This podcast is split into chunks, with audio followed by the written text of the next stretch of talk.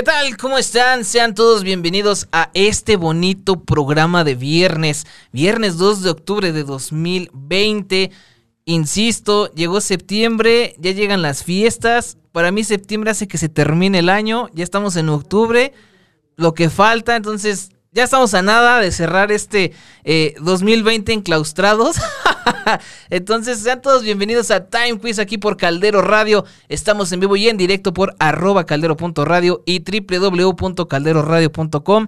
Esto es Time Quiz. Yo soy Tony Tony. Sean todos bienvenidos. Hoy tenemos un programazo. Quien está viendo eh, el programa ya por Facebook Live o en YouTube este, pues ya saben aquí, aquí quién tenemos, pero ahorita lo presentamos como se debe. Un gran maestrazo, una gran persona, mejor ser humano.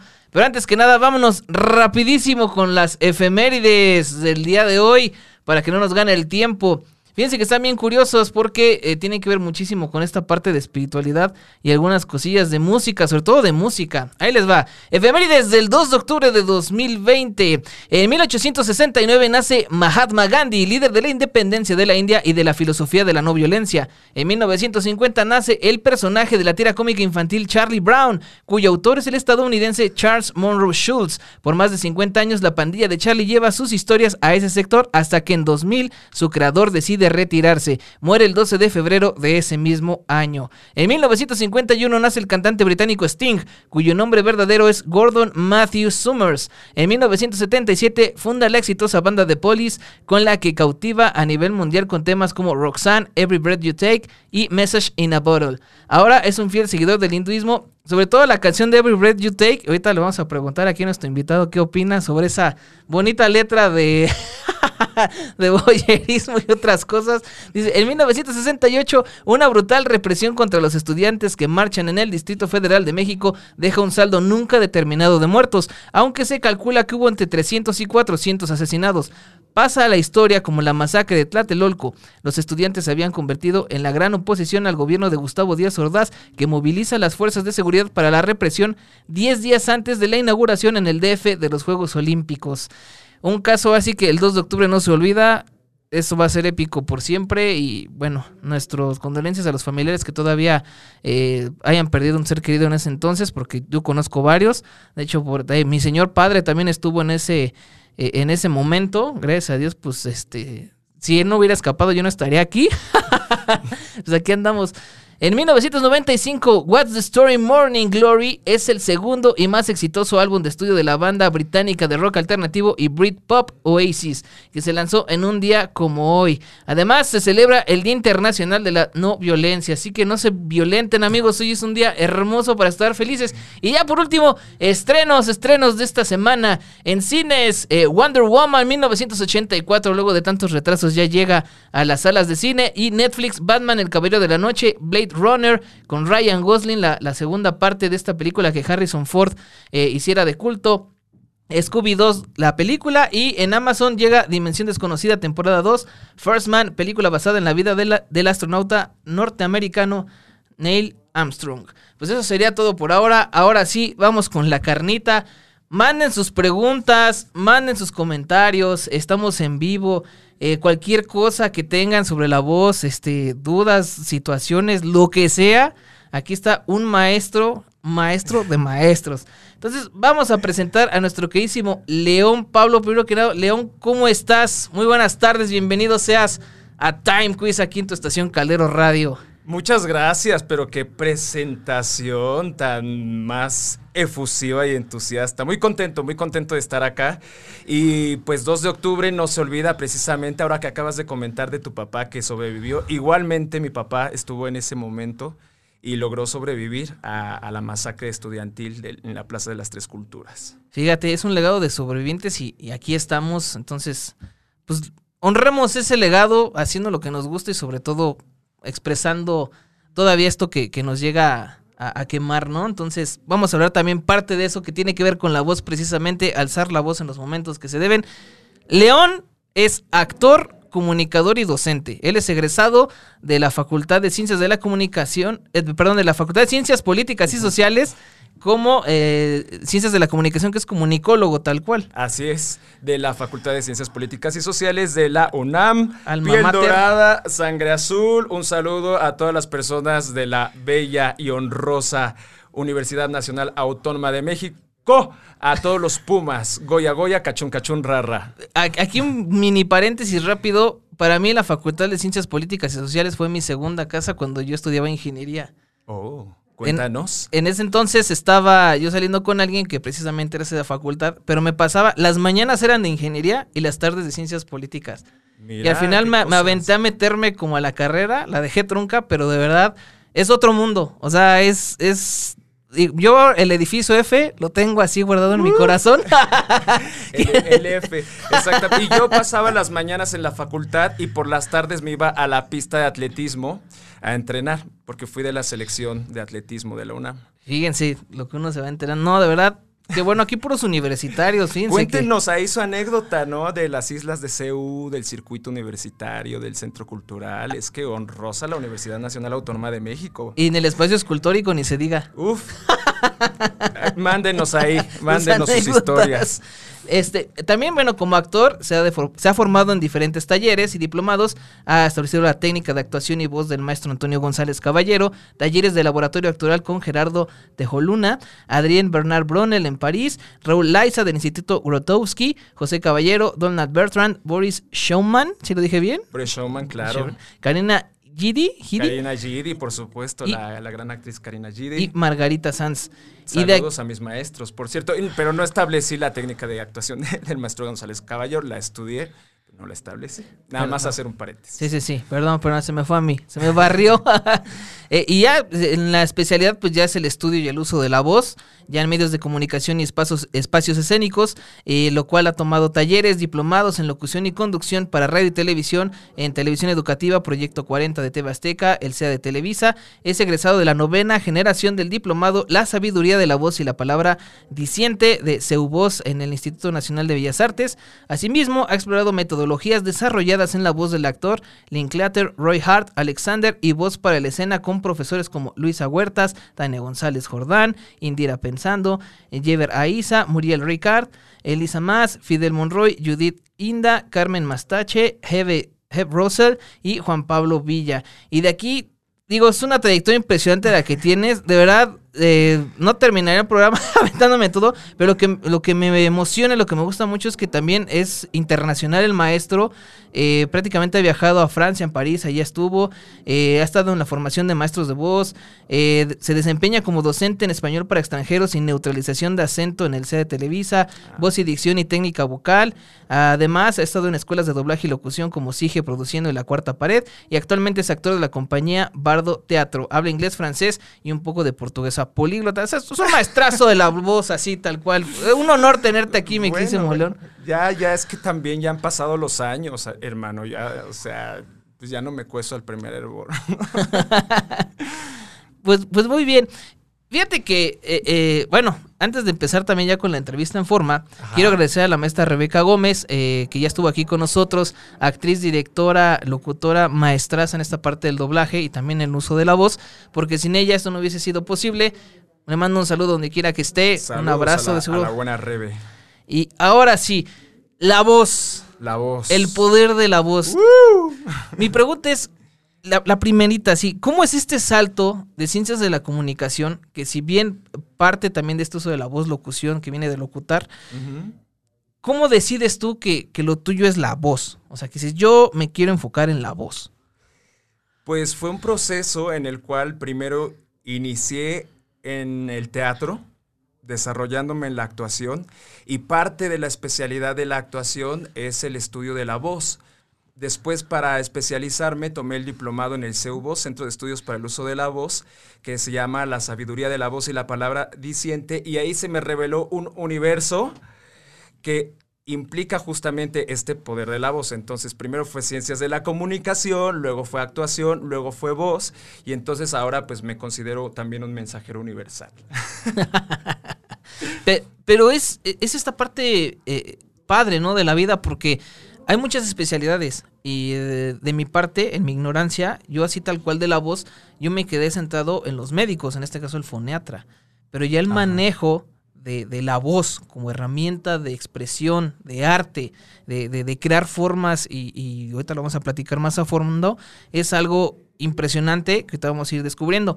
Entonces, ya llegas a estudiar este, este mundo que es eh, la voz y todo lo que conlleva, pero ¿por qué nos debe de importar estudiar nuestra voz? ¿Por qué, por qué debemos de, de adentrarnos en este mundo que es la voz? Justo porque mi misión de vida es sembrar semillas de conciencia sobre el poder que tiene la voz para expresarnos en el universo. La voz es un poder, nos permite preguntar, reclamar, decir, enamorar, seducir, comunicar, transmitir. O sea, es tan poderoso que en este momento es, uno de las, es una de las herramientas para que tú y yo podamos comunicarnos y podamos llegar a quien nos está escuchando. Entonces, eh, ser conscientes sobre el poder que tiene la voz es, es fundamental. Es un derecho, es hasta una responsabilidad. Sí.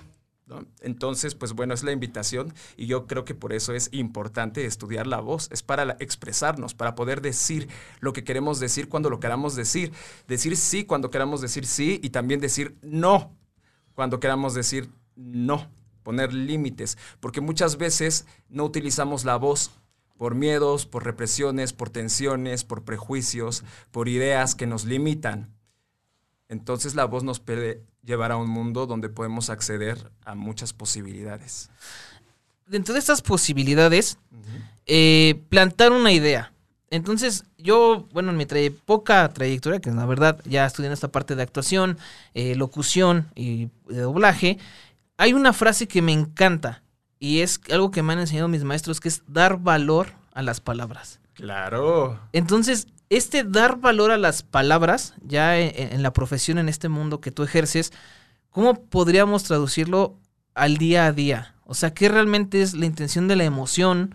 ¿Es simplemente decirlo porque te nace? ¿O realmente hay que hacer este proceso que dicen piensa antes de actuar, ¿no? Claro. Dicen piensa todo esto, o, o qué es lo que influye para que este valor de las palabras sea tan impactante en el día a día?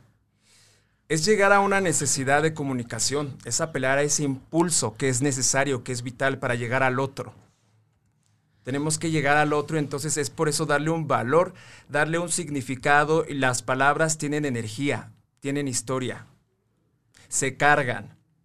Esas palabras que uno está diciendo van con todo el ser. No nada más es una cuestión sonora, tiene que ver también una cuestión emocional, tiene que ver también una cuestión mental y hasta yo digo una cuestión espiritual. Espiritual. Así es. Espiritual porque mira, dentro de mi pedagogía como docente, yo tenía esta inquietud de hablar del espíritu. Y entonces yo decía, ¿cómo le voy a hacer? Porque de repente, hablar de espíritu puede confundirse con hablar de religión, ¿no? De ideas o de dogmas uh -huh. o de cuestiones ortodoxas.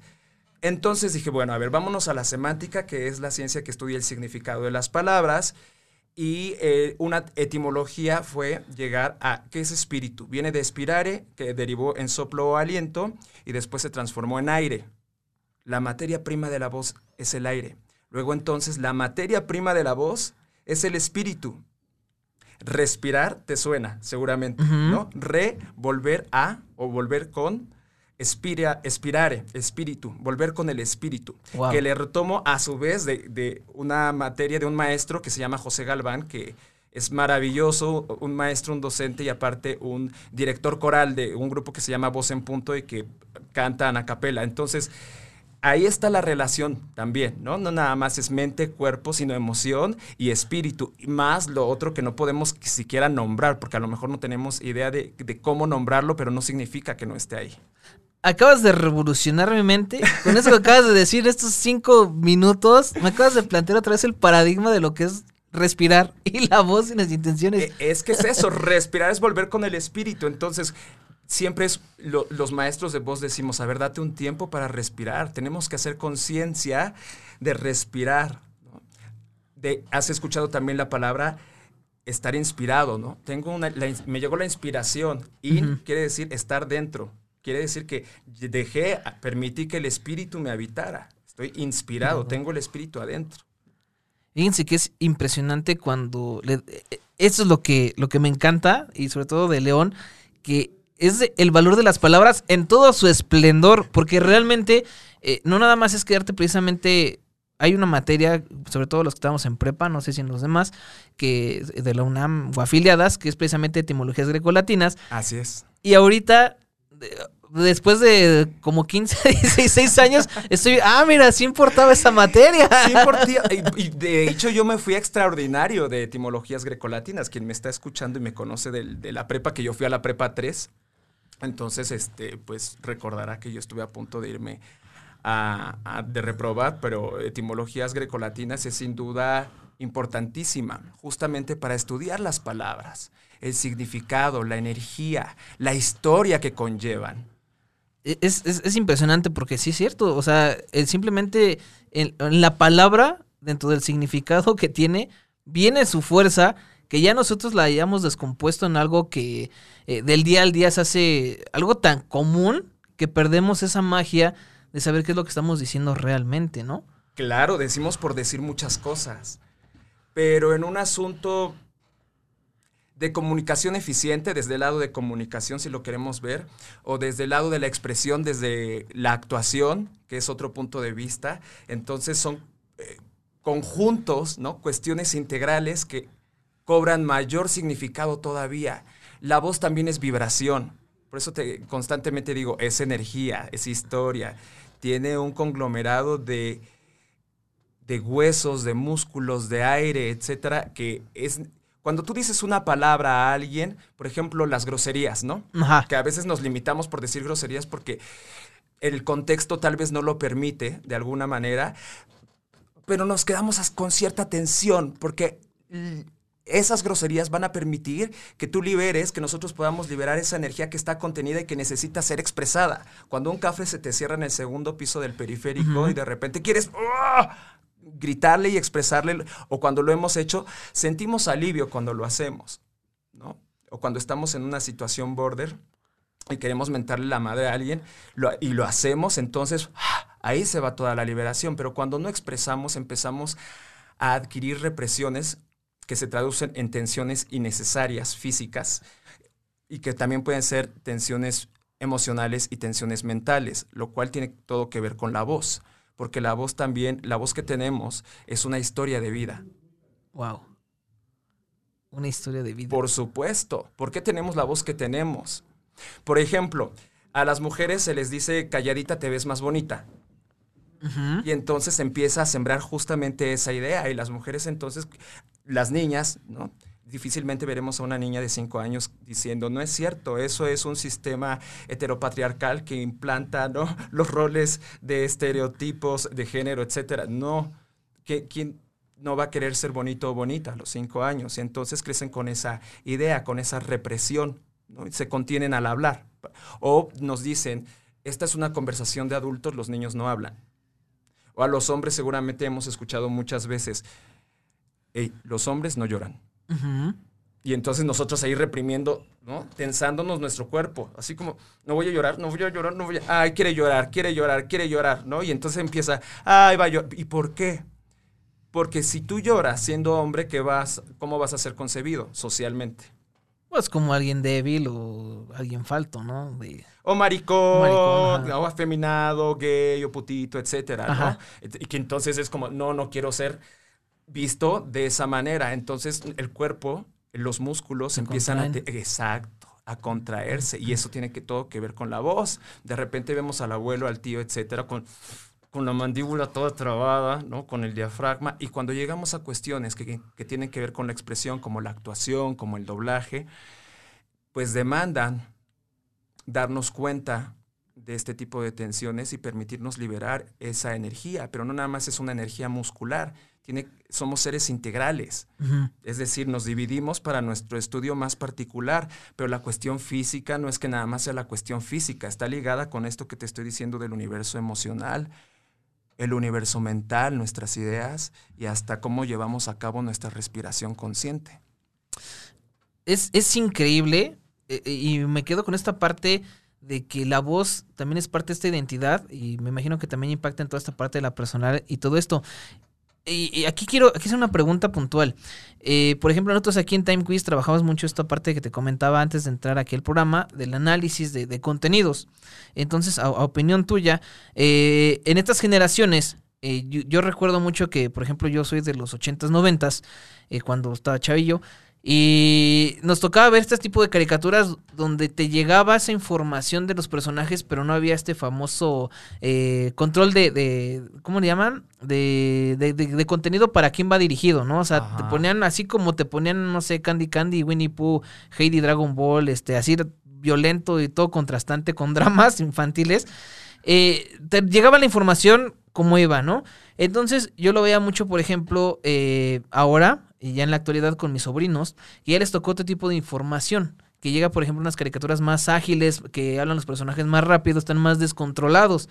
Aquí mi pregunta va, va enfocado, ¿tú crees que este tipo de contenidos o lo que lleguen a ver también puede afectar esta parte de, la voz y la personalidad de, dentro del individuo como, eh, como alguien que se quiere expresar? O sea, realmente, y, te lo pregunto por una razón, eh, en alguna ocasión también tomamos el tema de la psicología de los personajes y de cómo se desenvuelven con los niños, adolescentes y adultos.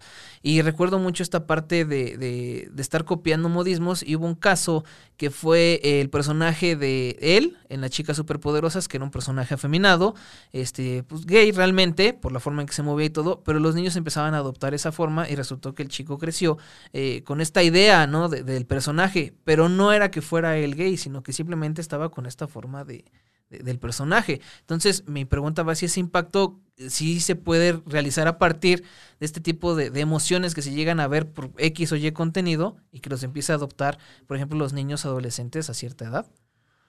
Bueno, ahí habría que ver desde qué punto de vista se ve. Desde un punto de vista de la comunicación, por ejemplo, ahorita me remontaste justamente a la Facultad de Ciencias Políticas y Sociales, Teorías de la Comunicación, y eso sería una visión meramente funcionalista, ¿no?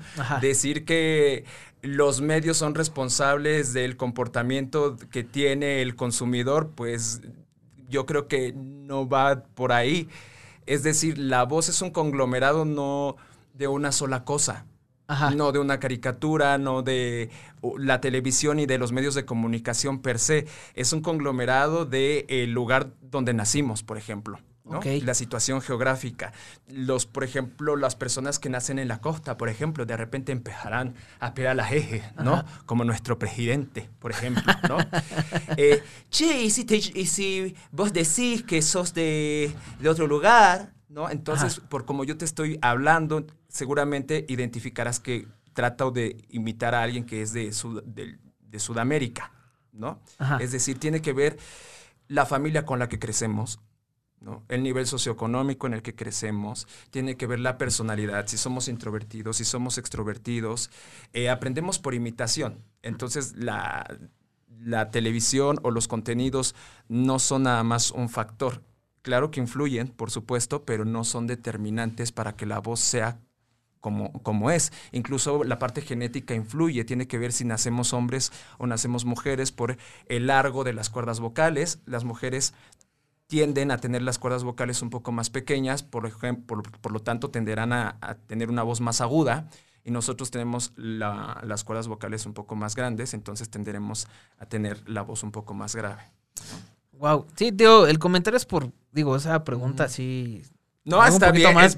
Es, validísima. Aquí estamos para hablar de voz y del poder de la voz. Entonces, sí, por eso te digo que, sí me quedó pensando en esto porque sí, sí está, está curioso, ¿no? Son referentes, pero por supuesto que son referentes. Pues, se me chispoteo, por ejemplo, ¿no? Entonces todos sabemos que a qué nos referimos cuando digo se me chispoteo. Es un referente de, pues, Chespirito, ¿no? Exactamente. Bueno, amigos, manden sus preguntas, dudas, comentarios. Ya tenemos aquí unos saluditos. Gaby Farón, wow, excelente trayectoria. Saludos a todos, muchísimas gracias, Gaby. Eh, David León, muy buen maestro, León Pablo. es mi hermano.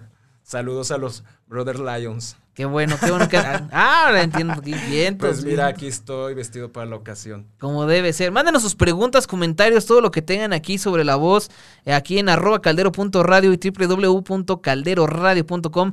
Aquí estamos para todos ustedes, viendo este bonito tema impresionante que está aquí con el maestro León Pablo. Vamos a, seguirlo tratando. Eh, Hay otro tema, y este sí me lo, me lo preguntaban mucho antes de, de, realizar el programa, platicando con unos amigos, la lectura en México. Ajá. La lectura en México, como se lleva, como se trata, ¿podemos considerarlo como una mala educación? ¿O cómo ves tú esta parte de, de llevar la lectura? A mí me parece que tiene que ver con hábitos. Y los hábitos bien tienen que ver con la educación, pero la educación no nada más es por parte gubernamental o institucional, tiene que ver con los hábitos familiares también, tiene que ver con una, iniciativa propia, tiene que ver con una necesidad, tiene que ver con, un, con una imitación, por ejemplo. ¿No? Entonces, ¿qué hace al monje? El hábito hace al monje. ¿Qué hace al maestro? La práctica hace al maestro. Tiene que ver con una educación, sí, pero no nada más una educación externa, tiene que ver también con una educación propia desde mi punto de vista, ¿no? Entonces, eh, pues bueno, la lectura en voz alta sin duda trae un chingo de beneficios. Tiene que ver con una con una amplitud, por ejemplo, en el uso del vocabulario, tiene que ver con una coordinación, con una relación entre lo mental y lo físico, con las imágenes, con la generación de, de, la imaginación, de un imaginario, de atmósferas, de situaciones, de personajes de articulación, de dicción, de volumen, de tono, de matices, de descubrimientos, de un sinnúmero de cosas, ¿no? Entonces la lectura en voz alta sin duda es una tarea pendiente para, para todos nosotros, pero no quisiera decir que es responsabilidad de alguien externo, más bien me gustaría sembrar la semilla de que es momento de accionar nosotros nuestro hábito de la lectura en voz alta. ¿Tú qué recomendarías a, la gente que es muchísima? La verdad es muchísima, datos estadísticos ahí están, de que leen, y ya ni siquiera leer en voz baja o leer siquiera un periódico, o sea, es muy poco. Entonces, esta, estas personas que están así como, no voy a decir limitados, pero exentos de querer entrar a la lectura, ¿qué les recomendarías para que empiecen a adentrarse en este mundo? No sé, algún libro, alguna actividad, algo que puedan a, empezarse a acercar a este mundo de la lectura y sobre todo lo que comentas, ¿no? Practicar la lectura en voz alta que es algo maravilloso y te da frutos a la larga como no tienes una idea. Pues bueno, hay varias recomendaciones. Primero, agarren algún texto que les guste. Tiene, ¿Qué te gusta a ti? ¿El libro vaquero? Bueno, agárrate el libro vaquero y léelo en voz alta ya si te cada quien sus gustos, no vamos a juzgar. Si te gusta alguna novela, algún cómic, por ejemplo, o un manga o libro histórico, puedes empezar por ahí. Empieza por cinco minutos, por ejemplo. Es mi recomendación. Empieza de a poquito. No tiene que ver con cantidades, tiene que ver con hábitos tiene que ver con constancia. Y poco a poco se va a ir desarrollando un gusto y una disciplina, porque eso también tiene que ver, tiene que ver con la disciplina. Em, también puedo recomendar que le leas a quien se deje. Como decía uno de mis maestros, léele a quien se deje. Entonces, si tú tienes tu pareja, tu relación tóxica, tu, ¿no? tu mascota, tu, este, tu peor es nada, tu abuelo, tu abuela, ahora que e, este asunto del confinamiento, que quién sabe para cuándo va, y de repente ni siquiera hay muchas personas que no saben qué hacer, y como tú dices, que no vamos a llamarlos limitados, yo creo que sí, ahí, están, ahí estamos limitados cuando no leemos. Cuando leemos en voz alta, destapamos esos límites y nos volvemos ilimitados porque podemos acceder a la creación y al pensamiento de otro ser humano y eso nos permite tener empatía cómo piensa otra persona, cómo piensan otros personajes, cómo se desarrollan, qué historias hay, en qué otros contextos. Eh, y puede haber lectura varia, desde infantil, El Principito, este, eh, Universal, Drácula, no sé cuál es tu libro favorito, por ejemplo. Mi libro favorito es uno que se llama En las montañas de la locura de Lovecraft. Ese me encanta. ¿Y por qué? Me encanta por el, la forma de imaginar las cosas. Al momento de que empiezas a leer, yo, bueno, yo tengo esa afición de estarme imaginando las cosas. Y cuando no le entiendo, me regreso hasta recrear bien eso en mi, ese ambiente en la cabeza, ¿no? Eso que está estimulando tu cerebro, tu mente, tu sistema nervioso, que implica energía, electricidad. Las neuronas empiezan a hacer sinapsis, se empiezan a comunicar. Entonces es un estímulo cerebral eso permite que tu agilidad mental sea más rápido, más rápida, que tu imaginario se expanda, que tengas imágenes mentales, que tu claridad de pensamiento cada vez se vaya desarrollando un poquito más para lograr asertividad. Y eso no, nos previene de enfermedades, por ejemplo, como el Alzheimer. Entonces, todo esto que acabo de mencionar son beneficios de la lectura en voz alta. Imagínate. Fíjate, así de sencillo como es nada más agarrar un librito o algo y ponerse a leer. De verdad, quien nos escucha y no tiene el hábito así tan arraigado, no le tengan miedo a las letras, no le tengan miedo al libro. Y sobre todo si es que yo leo muy... No, no le tengan miedo al yo leo feo, más bien es voy a leer para mejorar y para poderme expresar mejor, porque créanme, eh, hay casos que yo he conocido que personas tienen luego pánico escénico pero no es tanto pánico escénico porque no sepan hablar con las personas, sino porque tienen miedo a trabarse o, tener esta fijación. Y sabes qué yo les voy a sugerir, yo estoy a punto de abrir un taller que se llama Leer y hablar en público, herramientas fundamentales para potenciar la voz en presencia del otro. Entonces, justamente eso íbamos, exactamente. Por favor, si ustedes se identifican con esto que acaba de decir el buen Tony, no lo duden más, búsquenme en mis redes sociales, en Instagram estoy como arroba león-pablo- y en Facebook, ya aquí el buen Tony les compartirá las redes. Busquen ahí mis publicaciones y si tú me lo permites, claro, les, adelante. les voy a dar una promoción. Si ustedes dicen que lo vieron aquí por Tony Tony. En Caldero Radio. Caldero Radio. Pues les voy a hacer un, un, descuentito por ahí. De por sí el precio es muy accesible, pero esta es mi misión de vida y yo quiero compartir el poder de la voz, la conciencia de empoderarnos de nuestra voz, de la lectura en voz alta, del uso de la palabra, del lenguaje. Y muchas personas, por ejemplo, ahora quieren ser influencers. Ajá. Quieren eh, animarse al doblaje, a esta cuestión del, fandom, o no sé cómo se llama. El fandom. Fandom, exactamente, ¿no? Entonces, si lo van a hacer, mi invitación es adquieran herramientas. Exactamente. Para que lo puedan disfrutar más y desarrollarlo de la, de la, mejor manera posible. Hay personas que quieren dar conferencias o tienen que dar clases vía distintas plataformas digitales necesitan ser escuchados, necesitan ser entendidos y necesitan ser comprendidos, que son una de tres premisas que pues, nos han transmitido los, los maestros de la voz. Uno, que se escuche, dos, que se entienda y tres, que se comprenda. Perfecto, pues ya saben aquí, eh, las redes sociales está el maestro, sobre todo en Instagram, que creo que es donde tienen más actividad, en arroba león guion bajo, bajo Pablo guion bajo. Exactamente. Ahí lo pueden encontrar y de verdad, si tienen oportunidad, dénsela y como dice, el precio es muy accesible, ya tienen un descuento, si dicen que lo escucharon en Caldero Radio, no hay pretexto y de verdad, hagan, háganse un favor de vida, se los digo de corazón, créensela y sobre todo, no todo en esta vida, por ejemplo, mucha gente se agarra al aspecto de crecimiento técnico, diplomados, eh, eh, cosas administrativas, maestrías, etcétera, pero a veces lo fundamental radica en lo humano y sobre todo en lo interno.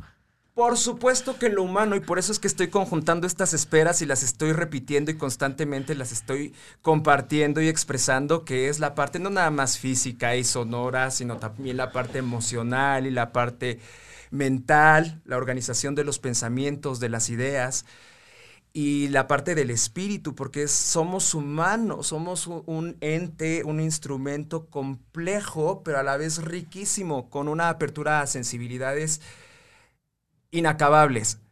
Entonces, muchas veces, por ejemplo, yo estudié comunicación y de repente daban taller de expresión oral y escrita, pero lo que les faltaba a esos cursos de oratoria, de locución, es que se enfocaban meramente en la forma. Ajá.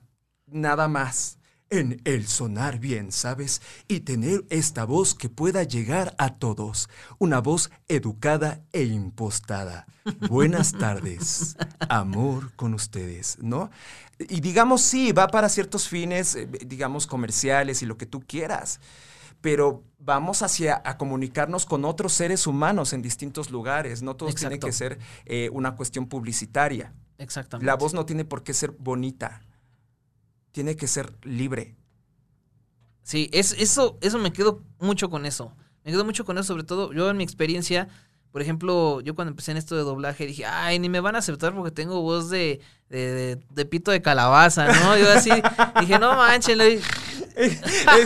yo también me imaginé así, ¿no? O sea, si hubiera un globito acá, ¿cómo sería un pito de calabaza? Me imagino que sí, todo chiquito, así. ¡Ay! así como constirpado para adentro. así. Imagínate. Y de Halloween. bueno, ajá, continúa, por favor, querido Tony, Tony. eh, eh, te digo que, que- que eso de liberar es cierto, porque, por ejemplo, ya en cabina, cuando empiezas, bueno, ah, la parte de doblaje base de estos, el método Stanislavs- Stanislavski, donde ustedes regresas a esta parte de, de un momento, de un recuerdo, lo trasladas, lo haces, Mm. pero lo aventas al personaje, ¿no? Que es así como lo básico que te llegan a enseñar. Obviamente hay muchos más métodos. Sí, claro. Obviamente, pues aquí el maestro León, pues, se lo sabe de, de cabo a rabo, ¿no? Bueno, no tanto así. no tanto Pero, así, pero lo interesante es eso, cuando tú entras y liberas esto que tienes y lo representas en la interpretación de este personaje, se siente lo real. Y no nada más ya, digamos, ahora en el doblaje, en el día a día. Hay personas o, situaciones que te hacen sentirte eh, que no eres alguien. Alguna vez, eh, alguna amiga, eh, Paula Guzmán, le mando un, abrazote a mi queridísima Pau, eh, me decía, oye, Toño, es que tú te ríes, pero te ríes bien falso. Y yo decía, "Cha, ¿por qué? Yo estaba pasando por una etapa difícil, pero todo lo que hacía me decía, es que no te creo, porque te sientes así todo. Yo, según yo, estaba hablando bien, pero sí, realmente es, es cierto, estaba tan, tan tenso, tan enojado, tan enfadado por cierta situación, que yo solito me estaba contrayendo. Y al final cuando lo liberé, lo solté, lo dejé, mm, se fue todo eso y ahorita todo me dice, ah, es que tú te ves bien a todo dar. Pues no es que está a todo dar, pero pues para qué me enojo, ¿no? O sea, Pues- vas a soltarlo. Pues es que nos hemos liberado y es una de las premisas que retomo también de mis maestros. Es decir, yo soy maestro por gracias a mis maestros. Lo importante de darse cuenta es darse cuenta. Exactamente. Porque generas conciencia y entonces puedes tomar una decisión ahora consciente. Una, sigues igual o dos, te modificas. Si ya te diste cuenta que estás con represión, con tensión y que eso no te favorece, bueno, buenísimo, ahí hay un gran avance porque ya te diste cuenta. Ahora el siguiente paso es, ¿te quedas ahí o te permites ir hacia otro lugar? A liberarte, a expresarte. Y eso es lo que vemos también en la voz. Liberar la voz, como dice una maestra eh, que falleció justo este año, Linklater, Christine Linklater, especialista en, en el uso y el estudio de la voz, principalmente en- del lado anglosajón, dice, liberar la voz es liberar el ser. Porque hablamos de todo este conjunto que te digo, ¿no? Somos instrumentos sensibles. Sí, claro que sí. Mándenos sus preguntitas. Mira, aquí tenemos otro comentario. mándenlas, mándenlas. Dice Ain Corona, super tema. Lo invito a mi programa. Tema La voz en el sexo. Fíjate, ¿eh? ¡Qué No rico! Pero por supuesto, ni lo pienso dos veces. A Tony todavía le dije, a ver, a ver, lo vamos a pensar, pero aquí están diciendo la voz y el sexo. Pues mira, aquí soy un león. Ya está ahí, ya está fichado. Ahora sí te paso el contacto, ya lo Por checas. supuesto, No se pierda nuestra queridísima claro. Ain Corona todos los, los viernes a las 12 del día, ahí en Sexolandia, checando este, este mundo maravilloso que es, que es el sexo tan rico. Pues sí, por ahí, por ejemplo, hay una, una técnica que se llama Roihard y que habita las voces profanas y son todas estas cuestiones que muchas veces las técnicas de, de voz eh, pasan de lado o no las toman tan en cuenta que tienen que ver con los tosidos, con, eh, con los bostezos, con los gemidos, con el llanto, con la risa, que, eso, que a final de cuentas es voz que está ahí, pero generalmente nos enfocamos más en las vocales, las consonantes, las palabras y demás. Pero esta cuestión... mm, que también es parte del humano y que también es voz. La voz animal. Como león. No, eso está increíble. Sí, va a estar padre. Si de verdad, yo sé que lo vas a hacer, pero cuando se haga, me va a encantar este escuchar. y sobre todo, yo también quiero estar ahí. Si puedo venir, yo también tengo dudas. No es que sea colado, tengo, tengo dudas. Es que hay que liberar el, el ser. Hay que liberar. Y liberar el sexo es liberar el ser, ¿no? Así. Bueno, otro punto también, ahorita hablando de esta parte de la liberación, obviamente pues la voz lleva la energía, la emoción, la fuerza, eh, viene toda esta parte hermosa del centro de la persona, pero yo un poquito enfocado a esta parte que es la actuación.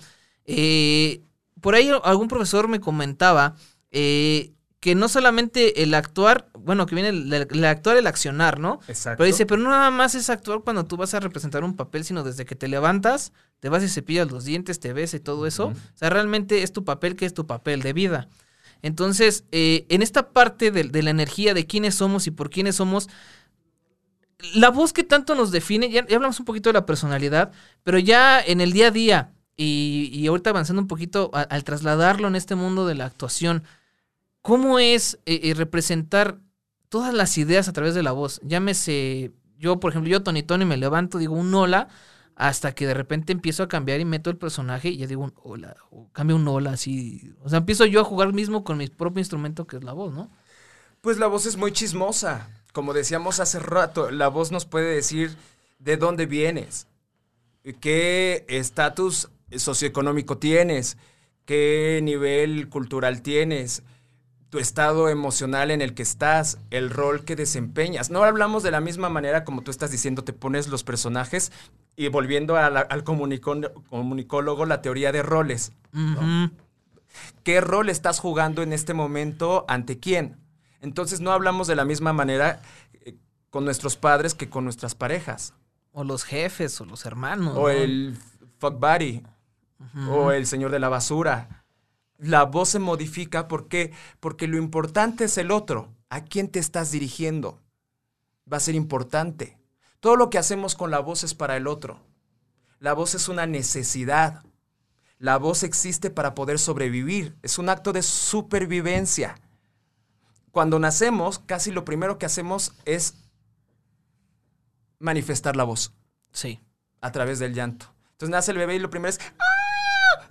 Y si no se hace, entonces se le da la nalgada para que para que se expandan los, pulmones, entre el aire, el espíritu y entonces pueda sonar a través de eso. El bebé no lo obviamente no va a tener esta claridad mental de la cual estamos hablando. No, primero es un acto de necesidad de sobrevivir para decir estoy aquí, pero no lo va a articular con palabras. Es una necesidad de llamar la atención y, hey, aquí estoy. Y entonces comunicar ciertas necesidades, como el hambre, como que si, si, si, se hizo caca, como si necesita afecto, como un eructo y demás cosas. Entonces no va a articular las palabras, pero lo va a manifestar a través de la voz. Entonces las voces libres, generalmente tú quieres observar una voz libre, ve a niños en menores de 5 años y van a ser libres jugando a lo que tienen que jugar porque generalmente no tendrán estos prejuicios que nosotros tenemos ya grandecitos, ¿no? De, no, qué oso, qué van a pensar de mí, ¿no? No, si, no, ¿cuántas veces no hemos querido manifestar algo y nos lo hemos aguantado, lo hemos reprimido porque no. Incluso hay muchas personas, por ejemplo, que quisieran estar hablando en sus redes sociales, eh, subiendo historias, tener un canal de YouTube, etcétera, y no se atreven porque justamente piensan que tienen voz de pito de calabaza, ¿no? Hay que dar el paso, salgan del closet. Coming out, ¿no? y decir, bueno, también tengo derecho a mi voz, ¿no? tengo una voz, decía él, esta película maravillosa que se llama El discurso del rey, ¿no? Preciosa película, impresionante y sobre... Porque tengo una voz. Y hasta que descubre el poder de su voz y entonces lo empieza a expresar, que era tartamudo. Entonces la voz no, es muy chismosa. ¿Por qué tartamudea?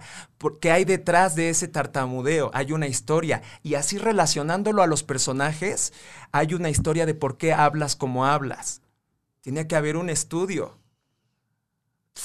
Oh, eso está, eso está bien padre. Y, siguiendo con esta línea, eh, dentro del estudio está obviamente la, parte del lenguaje, la voz.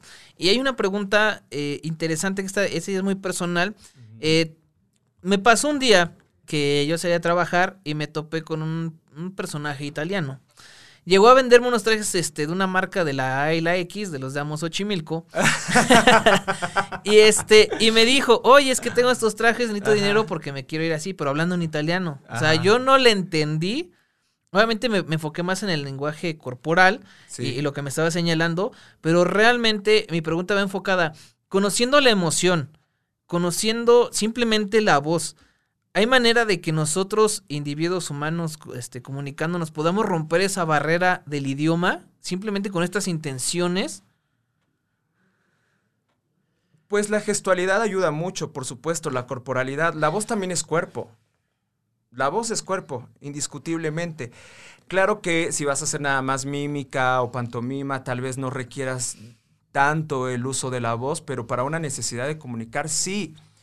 Tú mencionaste tuve la oportunidad de vivir en París. Yo a veces los primeros días no tenía un desarrollo del, del francés y entonces tenía que utilizar mi cuerpo porque es una necesidad. Uno busca la manera de llegar al otro, a través de un mensaje, de una necesidad de comunicar. ¿Cómo lo hago? Busco. ¿Por qué? Porque necesito, necesito sobrevivir. Ese hombre te estaba vendiendo esos trajes porque necesitaba dinero para seguramente para comer o para lo que sea, ¿no? O para verte la cara. Posiblemente. No, por supuesto. Cuando te piden cinco mil dólares, este. No, bueno. Y, por unos trajes. Bueno, ¿no?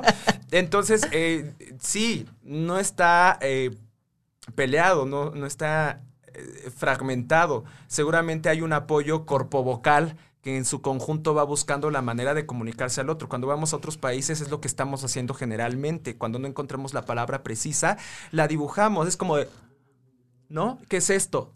Es un signo. ¿De qué? De que tengo hambre. quiero comer. Exacto. ¿Me entendiste? Ajá. ¿Ves? Uh, uh, um, tacos, tacos, ¿no? Por ejemplo, o si voy allá, crepa, crepa, crepa, ¿no? Ajá. O kebab, kebab, kebab, qué sé yo, tortilla, tortilla, ¿no? Pero, pero, entonces ahí estoy yo enfatizando una acción con el cuerpo, con la sonoridad. Exactamente. E, es que eso, eso es bien impresionante porque ya a lo mejor también con el acercamiento de las redes sociales y el crecimiento de las mismas, ya hay muchísimo contenido internacional. Y a veces ya ni necesitas subtítulos para poder entender la situación de lo que está pasando. A lo mejor es un poquito más de, tanta información que nos llega que nos estamos haciendo familiares a cada, a cada cosa, ¿no? Y, por ejemplo, ya los niños de ahora están muy despiertos y sí me ha tocado ver en casos que, que agarran un celular, están en el famoso TikTok y están hablando, no sé, por decir algo, en italiano, francés, eh, inglés, ¿no?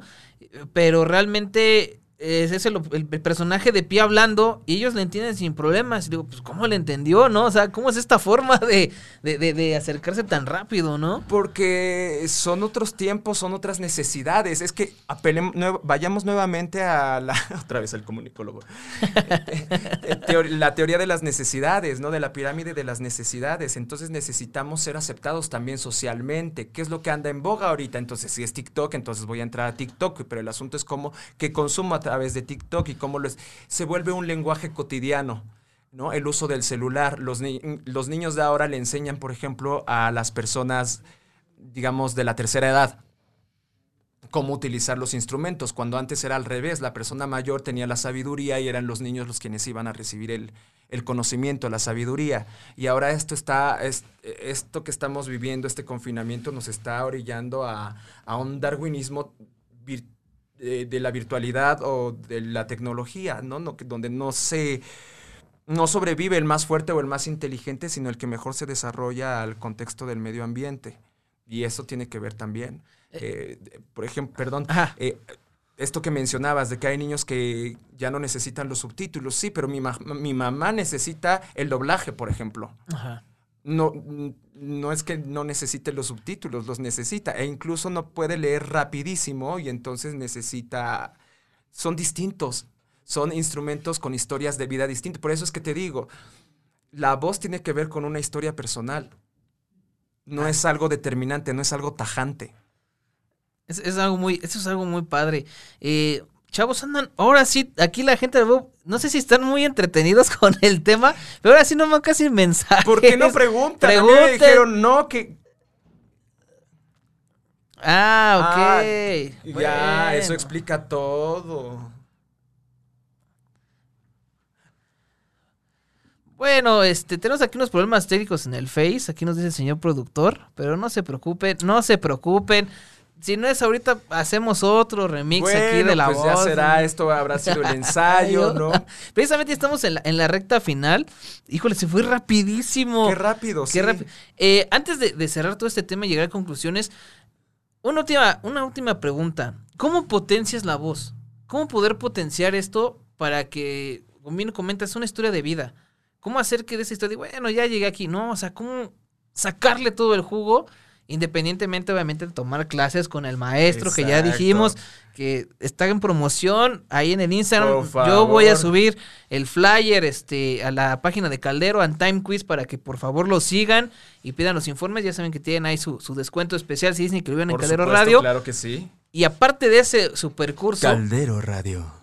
La radio que. No, no, ya no lo voy a decir, chavo, porque si no me regaña el productor si dijo el otro eslogan. No, ya, ya, ya. A ver, dinos. Este, ¿cómo, ¿Cómo es esto de potenciar la voz? ¿Cómo puedo potenciar mi voz? Primero con la conciencia. Todo parte a partir de tener conciencia, porque podemos andar inconscientes. Si tú adquieres conciencia, lo importante de darse cuenta es darse cuenta. Necesitas darte cuenta que tu, tu, voz tiene un poder. Entonces ese es el primer paso y después es estudiarlo, estudiar tu instrumento, estudiar esta fisiología y anatomía del aparato fonoarticulador que tiene que ver con el diafragma, con los pulmones, con la laringe, con la tráquea, con las cuerdas vocales, con los resonadores, con la mandíbula, con la lengua, los labios, el paladar y después para encauzarla hacia distintas posibilidades, como puede ser la articulación y la dicción, la interpretación, la comunicación, la expresión, es decir, primero la conciencia, después el estudio y después la exploración. Práctica. Intención, dirección, acción. Perfecto. Ya. Perfecto. Ya, aquí, no, de verdad, es, impresionante. A mí lo que me encanta es cómo explicas todo. Es tan claro y tan directo. Y así como, pues sí, o sea, no te puedo decir que no, o sea, ahí está la información. O no, también, ¿no? ¿Ah? Digo, esto es lo que yo pienso. Habrá otros maestros que digan, no, pues este león está, pues está cachorro, ¿no? Está Simba. Pero, pero bueno, esto es mi camino, esto es lo que yo voy descubriendo y esto es lo que le digo a, a mis estudiantes. Y hay estudiantes para cada maestro y cada maestro llega a nuestras vidas para enseñarnos los, mensajes que nos tiene que transmitir, ¿no? Ya sea bueno o sea malo, incluso los malos maestros, entre comillas, que no es que sean malos, pues bueno, simplemente están en su proceso también. Ser maestro es otro tema, implica vocación. Fíjate que mm, esa, esa palabra me remonta mucho y hablando de etimologías grecolatinas, eh, yo tenía un profesor que en paz descanse, eh, de etimología, especialmente ahí en la Prepa 8, quien estuvo en la generación 2003, 2006, eh, acordará quién es, pero él falleció, ya estaba grande el señor.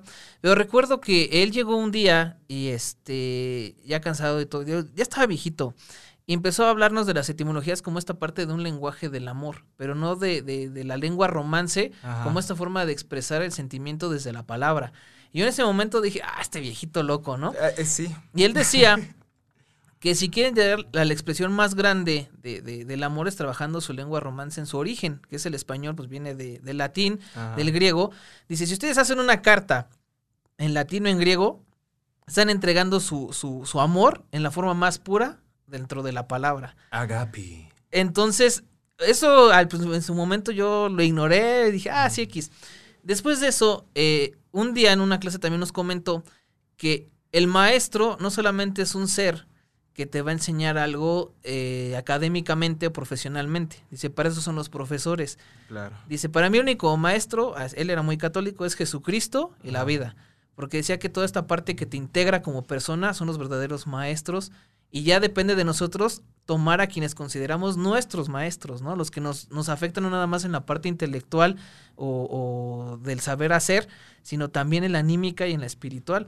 Y esa palabra, por eso cuando dicen así el maestro, digo, es que es verdad, y como tú lo expresas ahorita, se ve este acercamiento a todo el conocimiento que tienes, León, que es de todas las personas que has aprendido, y eso es algo que yo aplaudo y, y, lo veo en tus ojos porque es increíble todo lo que has absorbido. No, de verdad. Porque no, para mí, por ejemplo, es, un poquito más complicado eh, eh, ver esta relación, sobre todo de la voz, ¿no? Porque yo estoy nuevo, o sea, estoy recién estrenado. Pero cuando lo comentas y todo, es tanta la seguridad que, que das en el modus operandi, en la forma de llevar la voz, que de verdad, amigos, si tienen oportunidad, estudien con él. Claro, estudien, estudien. Mira, es que, mira, más que maestro, digo, es una palabra bien hermosa, pero también es bien fuerte. Ya me asumo, la acepto, la honro además. Sí. También es para compartir. Exacto. Todo esto que yo voy descubriendo y conociendo y adquiriendo y aprehendiendo con H, incorporando también, es para que no nada más se quede en mí, o sea, qué hueva que se quede en mí, qué tacaño, qué, No, Aquí sí voy a aplaudirlo. Porque hay, hay gente egoísta, o, sea, y sobre todo en el mundo, bueno, en el mundo ingeniería, que es de donde vengo yo servidor, son egoístas como no tienen idea. Y de verdad tienen tanto conocimiento que a mí se me hace absurdo que lo, lo guarden Pues mira, es que compartir es un acto de amor. Y, es, y aquí cabe el asunto que mencionabas de tu maestro. El amor es la energía más poderosa que va a permitir que nosotros podamos equilibrarnos en esta situación de, pandemia. ¿Cómo podemos resistir todo esto con el amor? ¿Cómo se manifiesta el, el amor a través de compartir, a través de dar? Cuando tú das, al mismo tiempo estás recibiendo. Como dice por ahí otro filósofo medio locochón que es Jodorowsky. Lo, lo- lo que das, te lo das. Lo que no das, te lo quitas. Perfecto. Pues mi queridísimo León, hemos llegado al final y me quedo con esa bonita reflexión. end. Como decía otro maestro, gran rey lagarto. Claro que Jim sí, Morrison. Jim Morrison. Eh, se fue rapidísimo. Antes de cerrar, pues ya conclusiones, pues ya creo que con esta última parte queda muy sentado esta filosofía de- y el trabajo de lo que es la voz. Muchísimas gracias por haber venido, por haber aceptado esta invitación. Eh, estoy seguro que nos veremos muy seguido. Espero, Espero que, que sí. Y este, y pues tus redes sociales y dónde te pueden encontrar. Este, otra vez repitiendo el, el curso que ya hablamos y etcétera, etcétera. Sí, curso. eh, leer y hablar en público. Herramientas fundamentales para potenciar la voz en presencia del otro. Redes sociales, arroba león-pablo- en Instagram, en Facebook, León Pablo. Y será un gusto compartir lo, lo que voy aprendiendo con todos aquellos que estén dispuestos a recibirlo. Pues ahí está, amigos. Muchísimas gracias a todos quienes se conectaron. Una disculpa por las fallas técnicas, pero no se preocupen. Si nos hace este, Sí, repetimos oye, otra o sea, vez. como justo cuando vengo. Ah, ok. Exacto. Exacto. Métanse a YouTube y por ahí vayan escribiendo. Manden sus comentarios ahí al Ahí, Instagram, todo ahí. Mándenlos, exacto, manden Y- las preguntas y ahí vamos a Las vamos trabajando. Si no, entonces me va a hacer una segunda parte. Por favor. Claro que sí. Ustedes pídanlo y nosotros lo traemos. Muchísimas gracias. Eh, yo soy, yo fui, seré y espero seguir siendo Tony Tony. Este, esto fue Time Quiz. Lo encuentran como arroba Time Quiz. A mí me encuentran como arroba el guion bajo Tony Tony con I latina en todas las redes sociales, ya se la saben. Y aquí en arroba caldero.radio, todas las redes sociales. Recuerden la promoción aquí con el maestro León Pablo para el curso. Y sobre todo, seguirnos este, en todas las redes y mandarnos sus mensajes, comentarios y todo. Yo soy Tony Tony. Esto fue Time Quiz. Muchísimas gracias, muchísimas gracias, León. Gracias. Y de aquí, ¿a dónde? ¡Vámonos!